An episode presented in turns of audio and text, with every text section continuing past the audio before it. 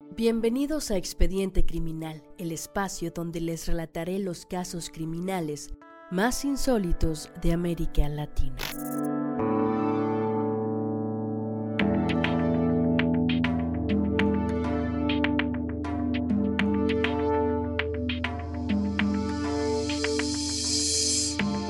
Familia y dinero.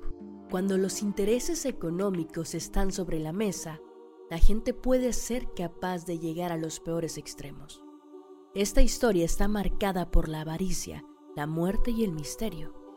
¿Hasta qué punto pueden romperse los lazos familiares cuando interfiere entre las personas la búsqueda de riqueza? Aunque quizás la pregunta más importante es, ¿quién es responsable del trágico final de Miriam Pfeffer? Conozcamos los detalles del caso en el siguiente episodio. Repasemos para empezar los escabrosos detalles de la última noche de la empresaria. El 15 de agosto de 2006, Miriam había estado enviando correos electrónicos hasta 15 minutos antes de la medianoche. En la casa también se encontraban sus dos hijos, cada uno en su respectiva habitación. Al momento de acostarse, no podría haber imaginado el siniestro destino que la esperaba. No mucho después de que Miriam se dispusiera a descansar, una persona ingresó a su habitación. La golpeó reiteradas veces y la estranguló con un cable de teléfono. La vida abandonaba el cuerpo de Miriam. Asfixia mecánica, la autopsia en el cadáver de la empresaria dictaminó que esa fue la causa de muerte. Según los especialistas, el horario estimado de su deceso fue entre las 12.30 y las 2.30 de la madrugada. Su cadáver fue encontrado por un empleado doméstico de la casa. El horror invadía a los presentes. El cadáver yacía en el suelo de la habitación, rodeado de la desesperación y el llanto de sus hijos exparejas, sus medios hermanos, incluso sus hijos. Nadie estaba a salvo de sospechas. Debido a su posición socioeconómica, siempre se sostuvo que Miriam contaba con varios enemigos. Dentro y fuera de su familia, había gente que se podría beneficiar en caso de su muerte. Todos estaban bajo la lupa. ¿Quién pudo ser capaz de ingresar, asesinar y salir sin ser visto u oído por los vecinos o los hijos de Fefer. ¿Cómo se podría identificar al asesino? ¿Había sido este un crimen perfecto? Un pequeño error es suficiente para derrumbar todo un plan. Algo tan pequeño como una gota de sangre del asesino en un mueble. Las paredes tienen oídos, ya sea que queramos ocultar algo o jactarnos de una supuesta hazaña.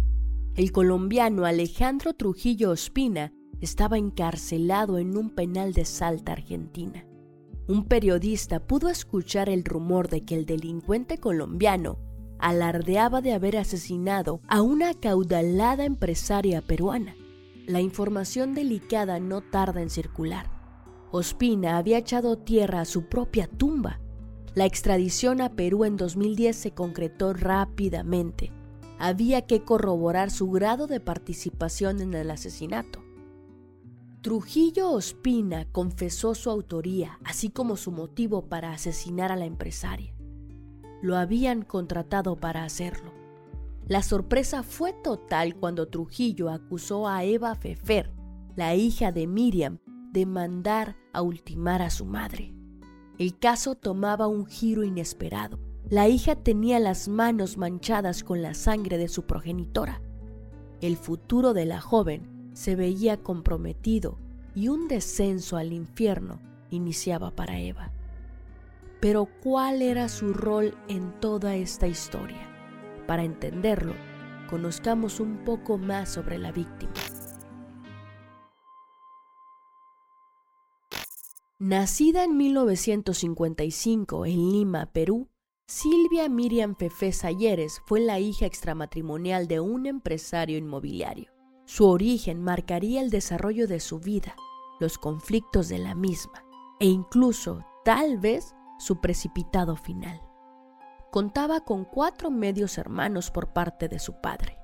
Los derechos de reconocimiento y manutención de Miriam fueron problemáticos, pero no más complicados que su derecho a herencia del patrimonio paterno.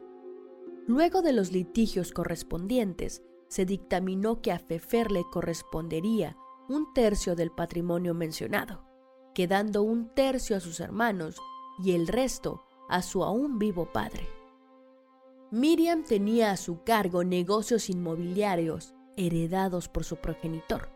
Se había constituido como una empresaria acaudalada, alguien con poder, pero la situación no era tan simple. Nunca lo era en esta familia. Con el pasar de los años, los conflictos de intereses aumentarían. Su padre llegó a acusarla de querer envenenarlo con un pastel y glucosa, aprovechando su condición de diabético. Esto marcaría el precedente para que la acusen de eliminar a su padre, que moriría tiempo después. Nunca sabremos si la acusación de intento de homicidio de su padre era infundada o no, pero la consecuencia directa de esto fue que Miriam dejó de figurar como su heredera directa. Los conflictos de sangre y dinero afloraban en la vida de Miriam una vez más. Aquí es donde entra Eva Lorena Bracamonte Fefer en la historia. Eva fue designada por su abuelo como la heredera a la que le correspondería parte de su patrimonio, originalmente derecho de Miriam. Se trató de una jugada estratégica de su parte fue eso lo que la terminaría llevando a su propia muerte. El menor de los hermanos Fefer, Ariel, había comenzado una cruzada contra su hermana. El joven estaba convencido de que ella era la solicitante de la muerte de la matriarca. En septiembre de 2009, Eva Fefer y su pareja, Liliana Castro, se entregaron a disposición de la justicia para esclarecer la situación y dejar sin efecto las acusaciones en su contra. No sería hasta finales del 2011 que la Fiscalía solicitaría las penas correspondientes.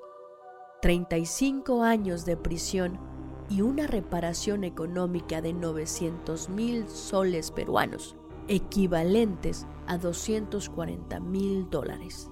La pena era similar para los tres presuntos autores del crimen. Sin embargo, en septiembre de 2012, la justicia decidió dejarla salir del penal de mujeres de Chorrillo por exceso de aprisionamiento sin una sentencia efectiva. Las mujeres habían pasado encarceladas más de 30 meses sin que se compruebe si eran o no culpables de los cargos deberían cumplir prisión domiciliaria, pero en casas separadas. Quizá esto era solo la calma antes de la tormenta, y esta nunca dura demasiado. En octubre de 2012, Liliana fue absuelta de los cargos. Eva no contaría con la misma suerte.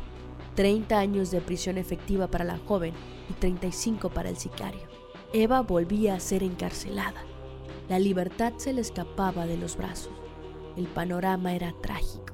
Tras muchos meses de audiencias, acusaciones cruzadas entre Eva y Ariel Fefer y un trabajo extenuante de la defensa de la joven, el destino dejaba ver una luz de esperanza. En septiembre de 2013, luego de muchos pedidos de excarcelación, se logró la misma. Eva abandonó la cárcel de Chorrillos a finales de ese mes. Se solicitaría un nuevo juicio declarando nula la sentencia anterior. Eva debería volver a vivir a la casa donde el violento asesinato de su madre tomó lugar. Entre abril de 2014 y finales de 2015 se llevaron a cabo nuevas audiencias, acusaciones, cambios de carátula y distintas figuras legales más. Todo desembocó en que Eva fue declarada inocente por falta de pruebas que acreditaran su participación en el asesinato la joven Fefer podía volver a respirar con un poco de tranquilidad. Sin embargo, para muchos, la polémica sigue abierta. Los hermanos Fefer se alejaron para siempre.